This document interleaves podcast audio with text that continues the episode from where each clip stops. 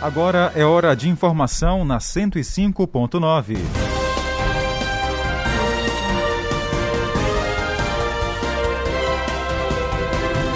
Criminoso tenta roubar estabelecimento comercial no bairro Antenor Viana. A tentativa de assalto foi impedida por populares que perceberam a ação criminosa. 5 milhões de beneficiários recebem hoje a parcela do auxílio emergencial. Senai oferta curso gratuito para jovens caxienses. Essas e outras informações a partir de agora. Eu, Jardel Almeida. Eu, Tainara Oliveira. Jornal da Meia-Noite. E a gente já começa falando que o Senai vai ofertar cursos gratuitos para jovens caxienses. Os candidatos interessados em participar dos cursos gratuitos de pintor de obras imobiliária e assistente administrativo precisam comparecer na recepção do Senai de Caxias, localizado no bairro Hélio Queiroz, no horário das 13 às 17 horas e das 18 às 22 horas munidos das cópias do RG, do CPF e do comprovantes de residência e de escola. As aulas estão previstas para iniciarem na próxima segunda-feira, dia 28, no período noturno, e seguem até o dia 29 de novembro.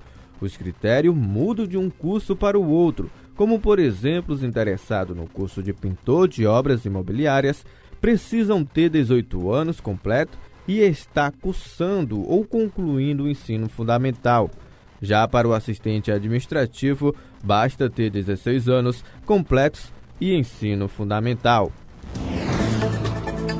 Agora falando de infraestrutura, obras do shopping popular são retomadas e devem ser entregues até o fim deste ano. Quem conta é Catarina de Melo. O shopping da gente já está em fase de conclusão. A obra havia sido afetada pela pandemia e chegou a ter os trabalhos interrompidos. Orçada em mais de 7 milhões de reais, a obra está sendo construída com recursos próprios e vai permitir aos quase 300 permissionários que hoje atuam no comércio informal no centro de Caxias tenham um local para trabalhar dignamente.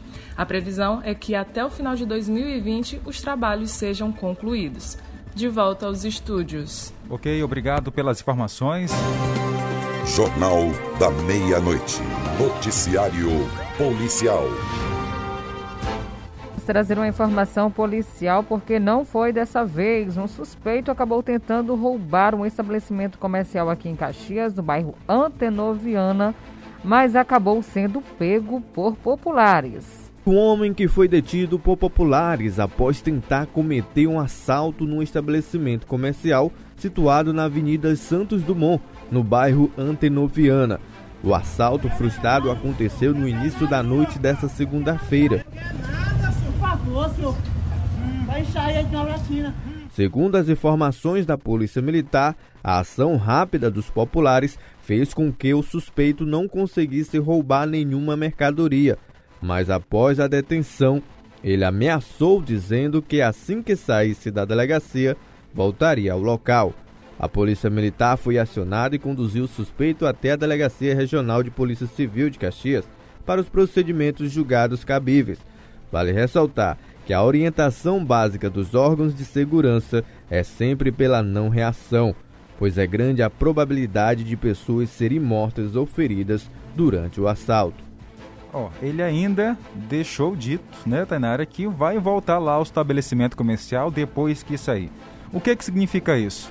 É impunidade, porque ele sabe que vai ser solto realmente.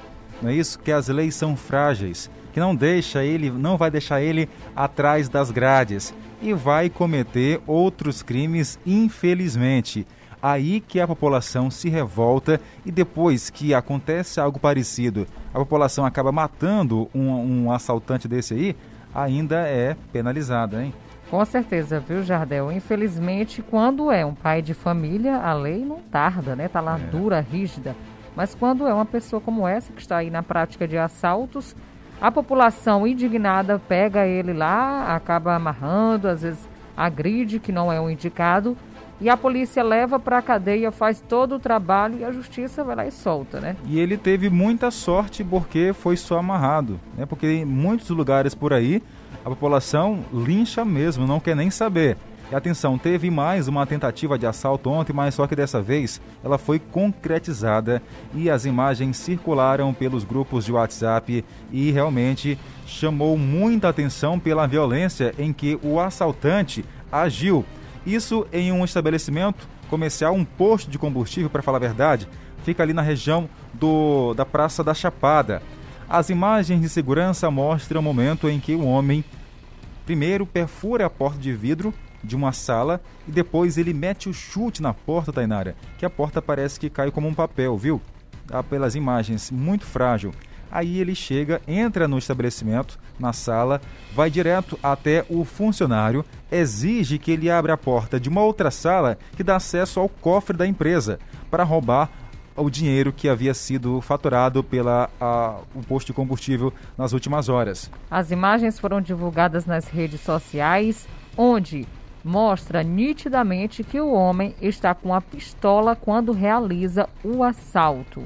Depois ele sai do estabelecimento, da sala, tranquilamente com uma sacola preta que dentro continha aí a quantia em dinheiro e também um relógio de acordo com o que foi repassado para a nossa equipe de reportagem. Funcionário lá trabalhando, tinha acabado de chegar no trabalho quando isso aconteceu e foi submetido a essa situação. A polícia agora está investigando esse caso em busca de identificar esse suspeito, já que as imagens da câmera de segurança registrou toda a ação criminosa.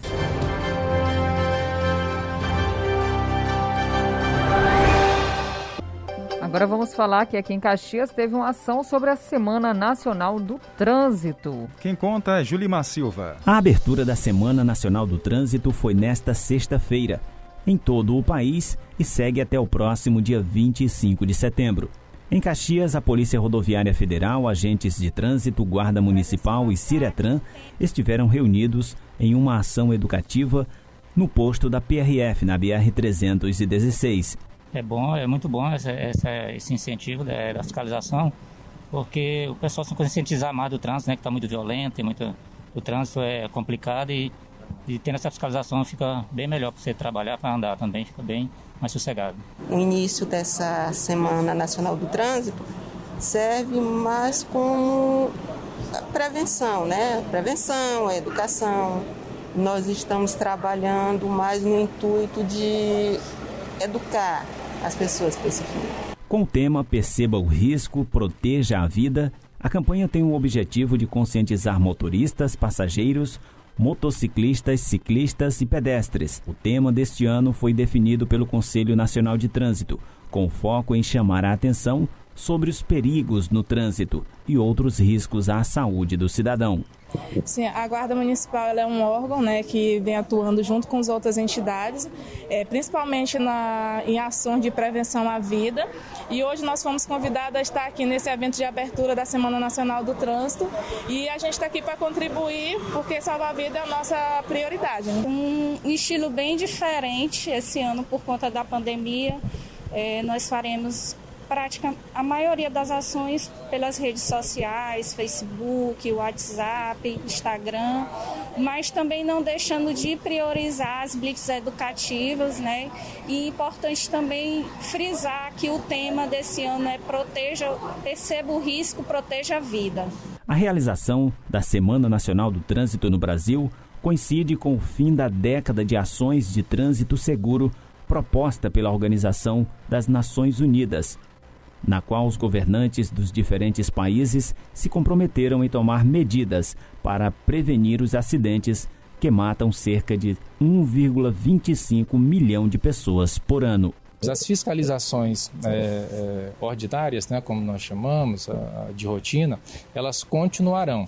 Só que durante toda essa semana, né, mais especificamente de hoje, 18 até o dia 25, também nós faremos as abordagens educativas, né, que são para esclarecer os condutores sobre os riscos e as maneiras de conduzir com mais segurança.